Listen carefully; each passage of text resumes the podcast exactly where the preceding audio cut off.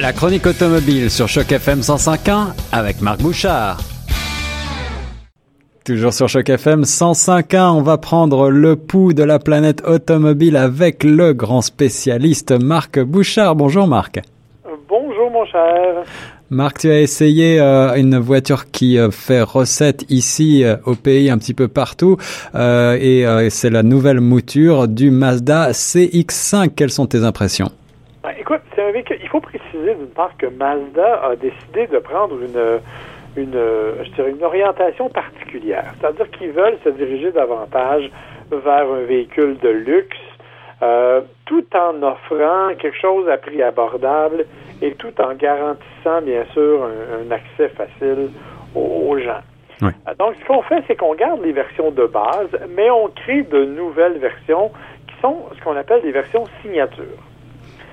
Euh, dans le cas, par exemple, du CX5, ce qui est quand même intéressant, c'est que cette option signature, euh, elle amène une finition particulière à l'intérieur, entre autres vraiment de nouveaux, euh, nouvelles façons de faire, nouveaux, nouvelles, nouveaux matériaux. On a même de véritables boiseries à l'intérieur quand même. Ah oui.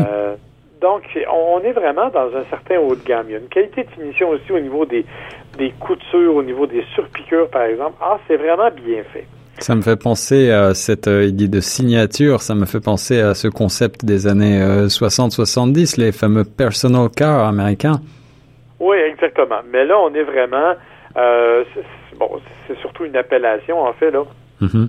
Donc, c'est quand même très intéressant parce que ça permet quand même à un prix relativement abordable malgré tout d'avoir une belle qualité de finition. Euh, dans le cas du CX5, par exemple, on parle d'un véhicule qui vaut à peu près 40 000 et qui se compare en qualité de finition, je vous dirais, à ce qui se fait de mieux dans la catégorie. Mais évidemment, il n'y a pas que la finition qui est affectée. Euh, on a aussi décidé de, modifier un peu la motorisation. Alors, c'est disponible en option sur la version GT, c'est de série sur euh, la, version signature.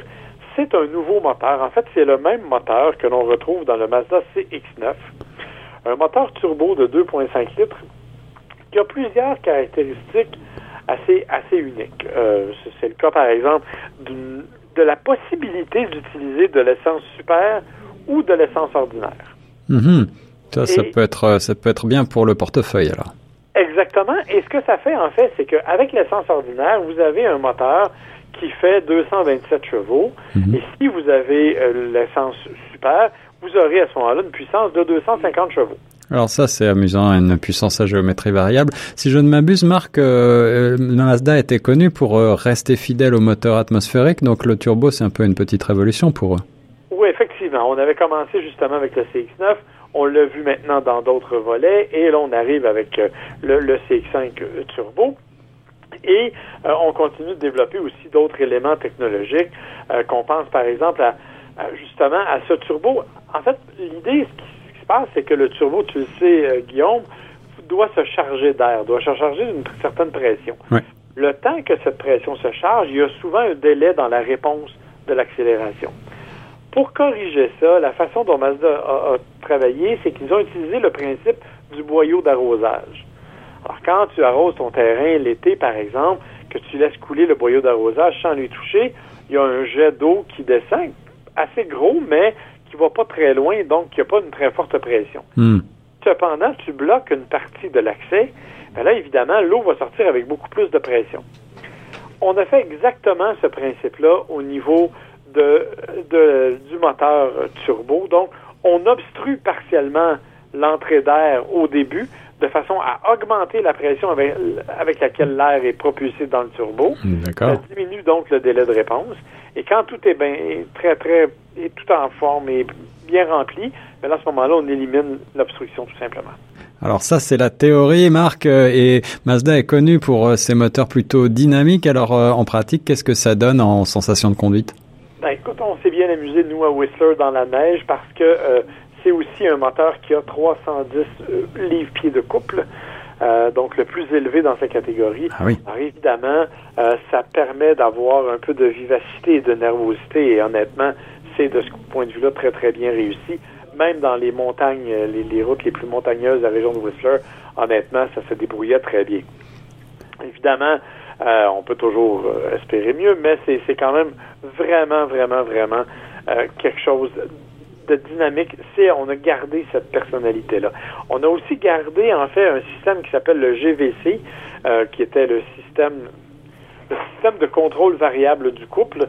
ce que ça fait, c'est que c'est un système qui utilise le couple pour permettre d'éliminer, si tu veux, le roulis et le tangage de la carrosserie.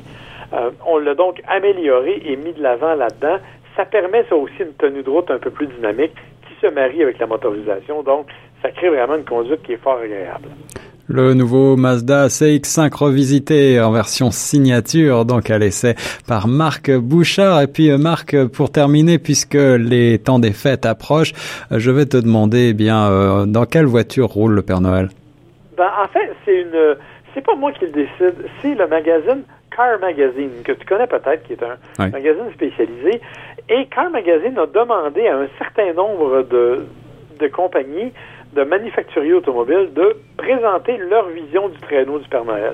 Euh, bon, je l'ai vu sur Autofocus, entre autres, mais euh, je peux vous donner quelques éléments qui m'ont bien fait rire euh, parce que, par exemple, chez Land Rover, on s'est assuré que, bon, évidemment, le traîneau va circuler rapidement, mais il a surtout un laser guidé perfectionné pour lui permettre d'aller porter les cadeaux au bon endroit. Hmm. Euh, ça, change ça change des rênes. Oui, exactement.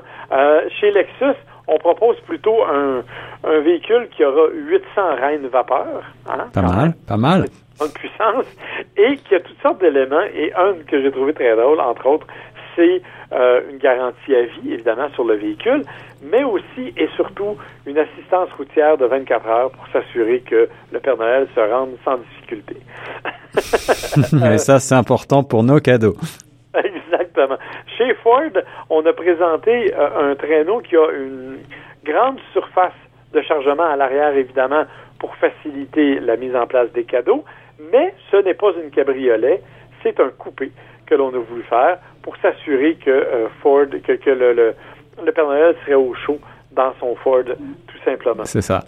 euh, évidemment, beaucoup de motorisation électrique, c'est ce qu'on a prévu.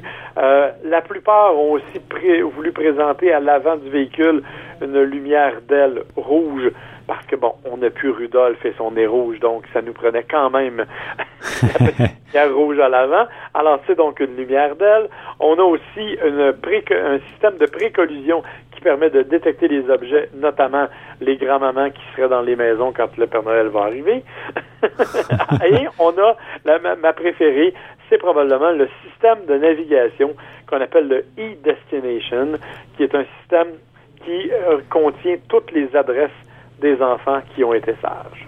Ah, et là, j'espère que ce sont euh, des, un, grand carnet d'adresses. J'espère que les enfants ont été sages. En tout cas, l'imagination des constructeurs n'a pas de limite, Marc. Non, effectivement. Et j'ai trouvé que c'était vraiment une bonne initiative, une belle initiative. Je trouve ça très amusant. Alors oui, euh, ce sont des, des, traîneaux du Père Noël assez futuristes. Euh, honnêtement, par contre, j'avoue que j'aimerais bien faire l'essai du vrai traîneau du Père Noël. Et moi de même, Marc. Merci beaucoup et très bonne fête à toi. Toi aussi, à toute la famille, bien sûr. Euh, aux auditeurs, on vous dit soyez prudents. Soyez pas nécessairement sages, mais au moins si vous ne l'êtes pas, soyez responsables et faites attention sur la route. On se reparle l'an prochain. De sages conseils, c'était Marc Bouchard sur Choc FM 105.1.